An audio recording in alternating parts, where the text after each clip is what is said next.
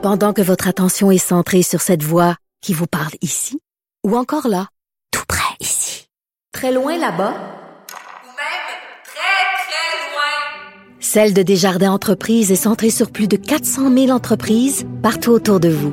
Depuis plus de 120 ans, nos équipes dédiées accompagnent les entrepreneurs d'ici à chaque étape pour qu'ils puissent rester centrés sur ce qui compte, la croissance de leur entreprise.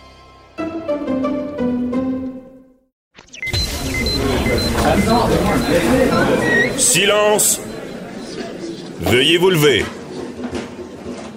La cour présidée par l'honorable François-David Bernier est déclarée ouverte. Entrez dans les coulisses de la justice. Écoutez, vous serez pas jugé.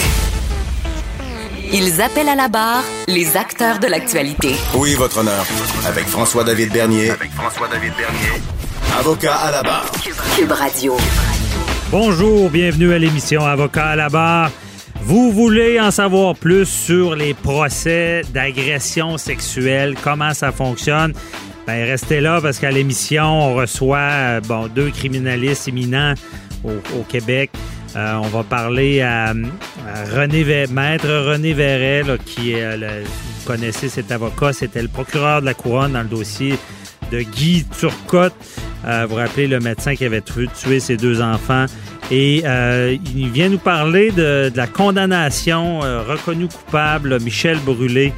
Il va nous expliquer un peu pourquoi la juge ne l'aurait pas cru. Ensuite, on parle à Maître, ben, plus tard à l'émission, on va parler à Maître Jean-Pierre Rancourt. On va revient sur le procès criminel de Gilbert Rozon, à savoir euh, même, euh, on va demander à, Maître Rancourt qu'est-ce qu'il en pense et quel est son pronostic avec ce qu'il a vu de ce procès-là. Euh, on revient sur ce- ce- cette nouvelle de, la semaine. Il y a Martin Prudhomme qui a fait une sortie média qui, qui est choqué, qui veut se défendre parce que on semble vouloir lui montrer la porte. On vous relate l'histoire. Il y a Maître Jean-Paul Boilly qui va en parler avec nous. Votre émission commence maintenant. Vous écoutez Avocat à la barre.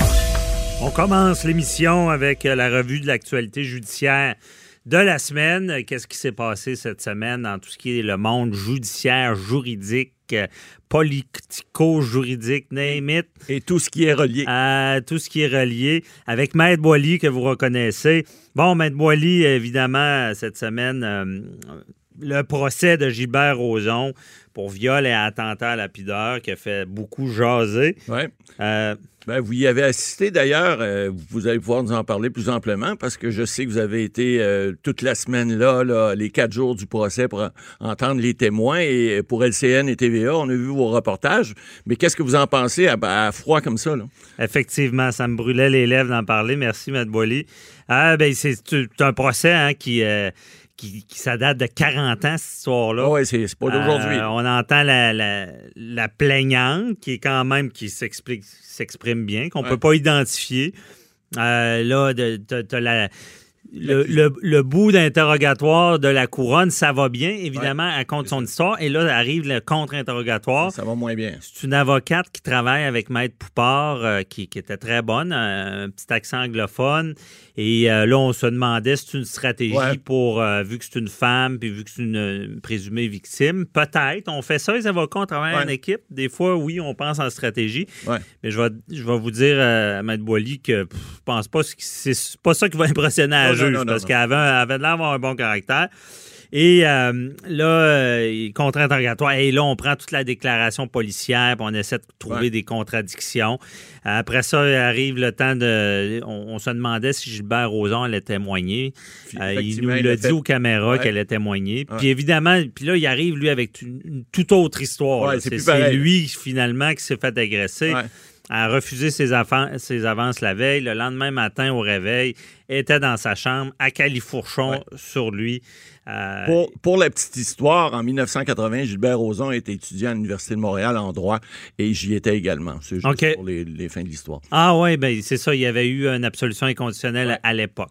Mais sais, force de, de- Et là, il y a un témoin de la couronne que je trouve qui était trop, là, euh, une amie de, de la plaignante qui vient dire ben moi, elle m'avait parlé de cette histoire-là, même à tel point que ça en était un, un running gag à la station, que si on allait avec Gilbert Rozon, on perdait sa culotte. Moi, j'ai trouvé ça déplacé parce que si tu parles d'agression sexuelle, c'est sérieux. Si c'était un running gag, comme elle C'est disait, moins sérieux. ça enlève un peu de crédibilité. Et là, là-dedans, ben, on, on va en parler tout à l'heure avec Maître Rancourt. Il y a tous des critères pour savoir évaluer toute la crédibilité de ce beau monde-là. Donc, euh, À suivre avec Maître en cours tout à l'heure. oui, puis on va parler aussi tout à l'heure à, à Maître euh, Jean-Philippe Caron de la portion de poursuite en diffamation Ouais, de. Roson.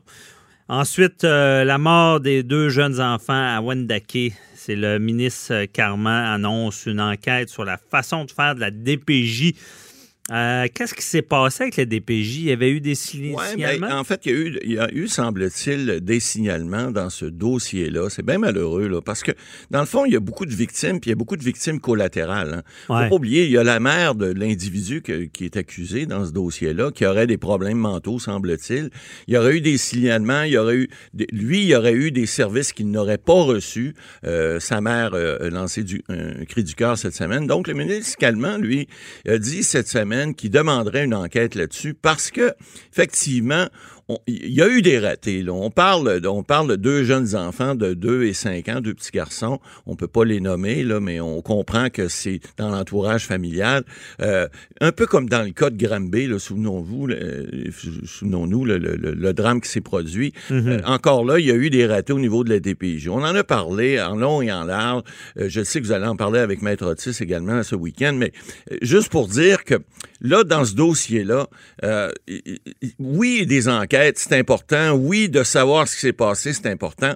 Mais on le dit, puis on le redit, là, faut arrêter de faire des enquêtes. faut être sur le terrain. faut que les gens interviennent. faut arrêter, vous l'avez déjà dit, là, de euh, porter des plaintes parce que, les petits, les petits-enfants arrivent, les culottes sont sales. là. faut Ouais. faire le- le- le trancher le, le vrai du faux puis s'occuper des vrais problèmes. Évidemment, c'est compliqué, on le redit encore plusieurs fois. Il y a beaucoup de bureaucratie, il y a beaucoup d'administration. Les travailleurs sociaux viennent épuisés. J'ai discuté avec plusieurs, moi, depuis quelques années, et c'est toujours la même rengaine qui revient. On doit remplir tellement de rapports, on doit tellement se protéger les fesses qu'on a presque plus le temps de s'occuper de nos cas.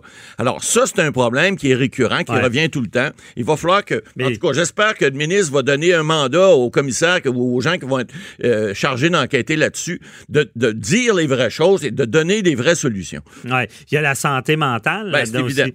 Parce que, euh, à quelque part, ben, j'ai bien aimé l'intervention de, du maire Labaume, là, disant Hey, ça suffit, là, il, Ah oui. il faut bouger, là, il devrait arriver avec un projet. Parce que le problème, c'est que quand les, les- la santé mentale.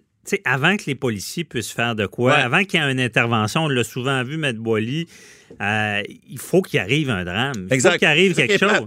C'est ça. Et on va pas en avant, on va en arrière, puis là, on, on, on, est- on réagit. faudrait être proactif, puis réagir avant et non après. Ouais. Alors, mais, Mais souvent, c'est qui- malheureux, c'est comme ça. quelqu'un qui prend pas sa médicamentation, Ouais. euh, quelqu'un qui, euh, tu sais, je veux dire, on, peut rien faire. Non, Il y a mais la ça. charte qui est assez. Ouais, Il y a des droits, et ces gens-là ont aussi des droits, Comme- malheureusement, mais il faut quand même réagir des fois parce que il est trop tard. Quand, lorsqu'on veut, on dit tout le temps les droits des uns finissent là où les autres. Mais là, il y a deux enfants qui sont morts. Alors, c'est bien beau avoir des droits, mais là, il va falloir qu'à un moment donné, il y a des gens qui allument. Et puis, bon, des enquêtes, c'est beau, là, mais soyons Ouais. proactifs. Avocat à la barre, on a, on, a, on a eu quelques appels de gens désespérés, Ouais. que leur famille est. euh, ils ont des problèmes de santé mentale. Soit, souvent, les gens nous disaient, bon, on sait qu'ils pourraient s'enlever la vie. Et là, il n'y a rien à faire. Ouais. On sait qu'il pourrait arriver de quoi, mais il n'y a, rien à faire. Tu sais, c'est- compliqué de faire la requête. c'est- à suivre, c'est à suivre. Ensuite, euh, vous, Maître Boily, ce que vous, euh, vous vouliez parler de l'audition devant le Sénat pour la nouvelle juge de la Cour suprême? Ouais, on en a parlé la semaine dernière. Euh, bon, M. Trump qui a décidé de nommer euh, une nouvelle euh, juge à la Cour suprême. C'est une avocate qui est quand même qui était juge déjà devant un tribunal fédéral, là.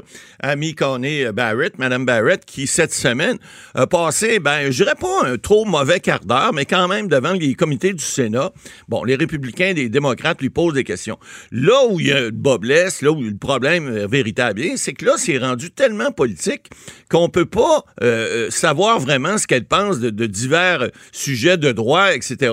On en fait une, question de savoir êtes-vous à droite ou à gauche. Euh, alors qu'on sait qu'un juge, une fois qu'un juge est nommé, et Mme Barrett fera pas exception. Vous avez des juges aux États-Unis qui sont à la Cour suprême ou devant les tribunaux fédéraux.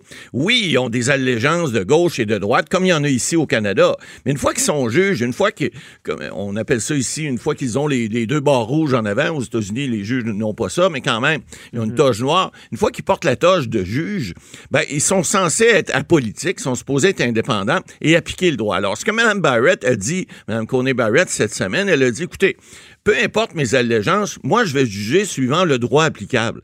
Alors, c'est ça qu'on veut entendre. On veut entendre quelqu'un qui va devenir apolitique, quelqu'un qui va appliquer le droit, parce que la démocratie, c'est important. Le droit, c'est important dans une démocratie.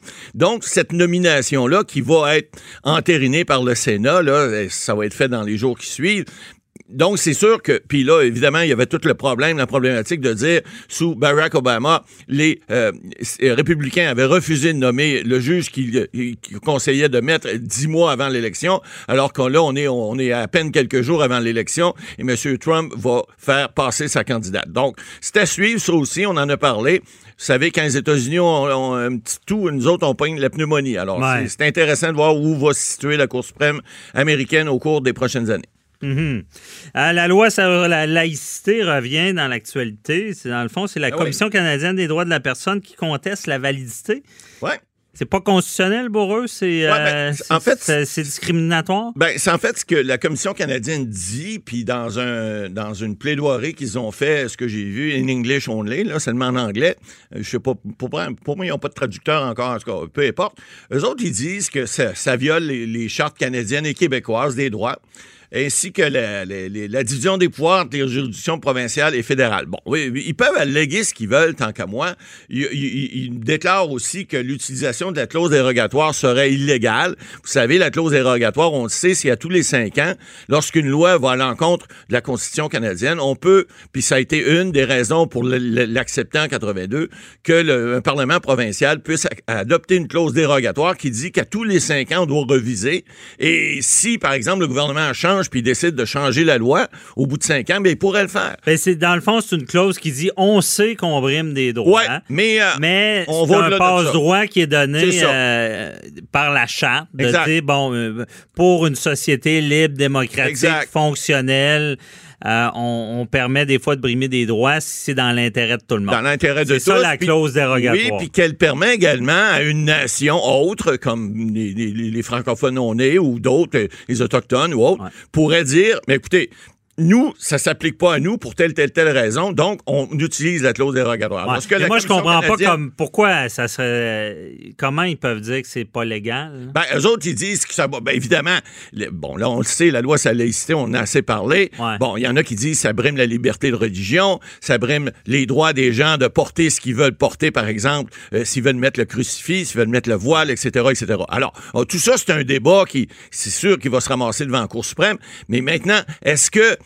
la, la- la- la- la Commission canadienne, elle, fait sa job?